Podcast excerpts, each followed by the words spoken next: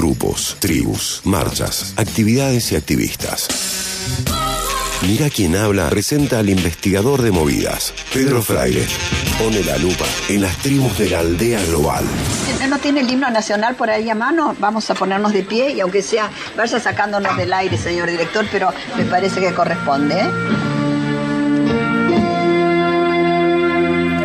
Querido César, querido Tincho, querido Fabi, Argentina tiene el hormiguero más grande del mundo. No, ¿en serio? Sí, es argentino. Wow. Es argentino. Se descubrió hace 10 días. Sí. Sí, que el más grande de todo, de todo el mundo. hay gente que mide el tamaño de los hormigueros en todo el mundo, digamos, está, eso está certificado por norma CIRAM, calculo, Tincho. Hay gente que es especialista en, hor- en hormigas directamente. Sí. Estamos hablando de una cuenta de Twitter, arroba TheRealAntGuy, el real chico hormiga Sí, sería. mirá. Eh, es, una, Ah, bueno. es una cuenta. en Yo de la época de la hormiga atómica, ¿no?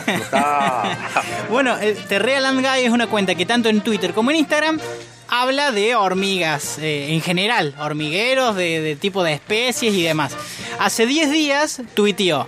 La colonia de hormigas más grande se encuentra en Argentina y tiene más de 6.000 kilómetros de largo. Es- Mil kilómetros. 6.000 kilómetros de largo.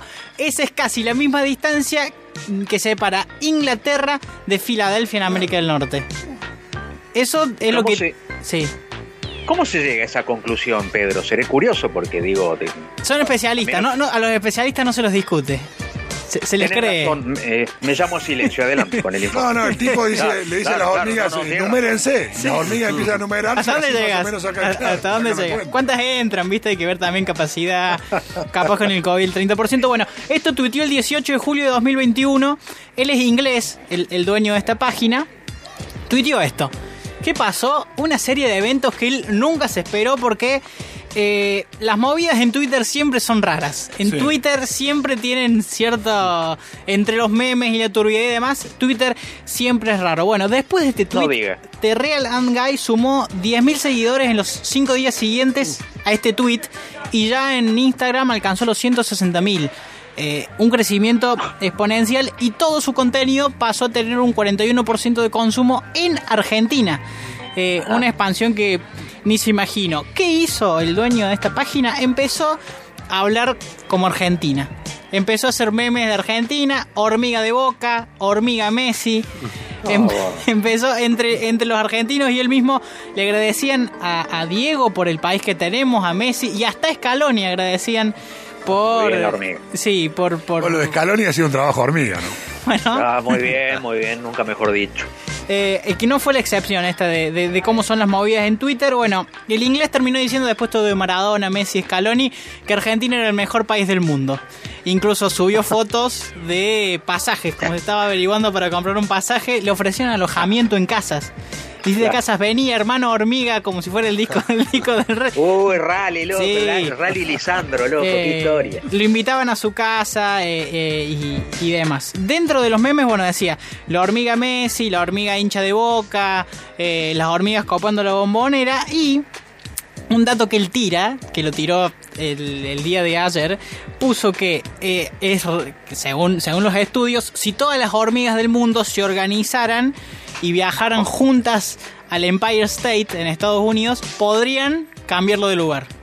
Todas las hormigas juntas. Claro. Y él dijo, hacen falta muchas menos hormigas para levantar la Copa América. Y puso una foto de Argentina campeona de la Copa América explotando, Chante, eh, Ulises Pajuelo. No, no, no, no te fijas si no es Ulises Pajuelo. explotando el mercado eh, hormiguístico. Eh, y el último dato que, que tira y, y- y- y que esto ya es eh, real, es más científico, no, no tanto de los memes, es que Argentina es hogar de las tres especies de hormigas más invasoras del mundo. Esto puede explicar quizás los 6.000 kilómetros de, del hormiguero.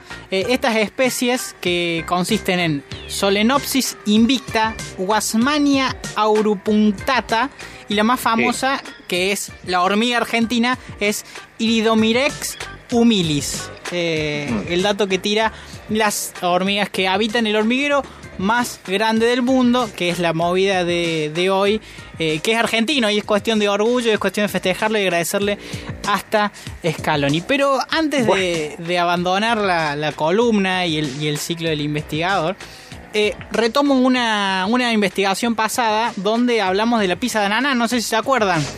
Sí, acá, señor. acá ¿Cómo estábamos olvidarlo? todos de acuerdo en que la pizza de ananá era prácticamente, como diría Homero Simpson, una basofia. Eh, totalmente. Eh, bueno, el compañero Ulises Hoyo Lozano tuvo la oportunidad hace poco, ah, me había apretado previa a esa columna, y ahora tuvo la oportunidad de hablar con el chef. Sí, no, es cierto, lo, Sí. lo admite. él. Eh, habló con el chef eh, reconocido Pietro Sorba, italiano, y antes de hacer la nota me dijo, ¿sabes qué le voy a preguntar? Y después el audio lo vamos a pasar en tu columna. Este fue el intercambio de Ulises Hoyo Lozano con el chef Pietro Sorba.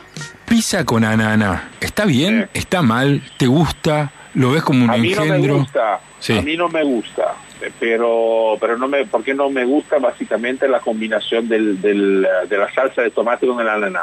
Me parece que no es, me- son dos acideces que, que, que chocan, o sea, porque el ananá también es ácido, eh, pero no sé, no, no, no me cierra mucho. Entonces a mí sinceramente esa combinación en la pizza no, no me interesa. El ananá obviamente sé, el famoso sándwich hawaiano con jamón cocido, queso y ananá, eso no le encuentro nada malo, pero una pizza con ananá, no sé, me parece algo que no, que no, no me cierra mucho. Y le ponen cereza también, te digo. Bueno, eso menos aún. Entonces yo respeto mucho a la gente que, que aprecia esa combinación, pero yo no estoy dentro de ese grupo de personas. Nosotros también te respetamos, Uli, pero saca del medio en esta. Claro, se tenía que decir y se dijo, ¿eh? una autoridad como Pietro Sorba, entonces, este, dándole de baja a la pizza con ananá y esas, y esas mezclas extrañas. Bueno, ¡Barraco! Sí, perdón. Perdóneme que me meta, Ulises, Ulises nombramos, ¿Y ahora qué pasó? No, no, no, no, no. En este caso Marcelo Pirlo, que habló con el lobo Ulises. Yo en este momento... No, no. ¿Que usted banca la pizza con ananá? No, o sea, la pizza de banana y la pizza de coco, siempre tuve problema con la pizza de coco. Sí, pizza de coco. No, bueno, pero recién estamos hablando de la hormiga, la hormiga negra y después me dice no, que no va a haber pizza de ananá y pizza de coco. Siento presión en este. Dígale a Marcela Pirlo, Ulises. Por favor, si sabe preparar Andrea. la pizza de. Y bueno, bueno, terminemos Bueno, con él. y además era Piet- Pietro Sorba, era nada que ver, no, No, sé bueno, por qué bueno, hay confunde los presión, hay presión, hay presión y es difícil. Hasta luego, discúlpeme. Bueno, No, está, sí. Qué raro Sí, pero está, esto ¿no? sí, está todo muy raro este, en este programa, el mediodía ni hablar. Bueno, de la pizza con ananá, un frío de qué? Un frío de locros. Ese es el título de la columna de Mariana Ortecho, nuestra pisco analista de cabecera. Vamos.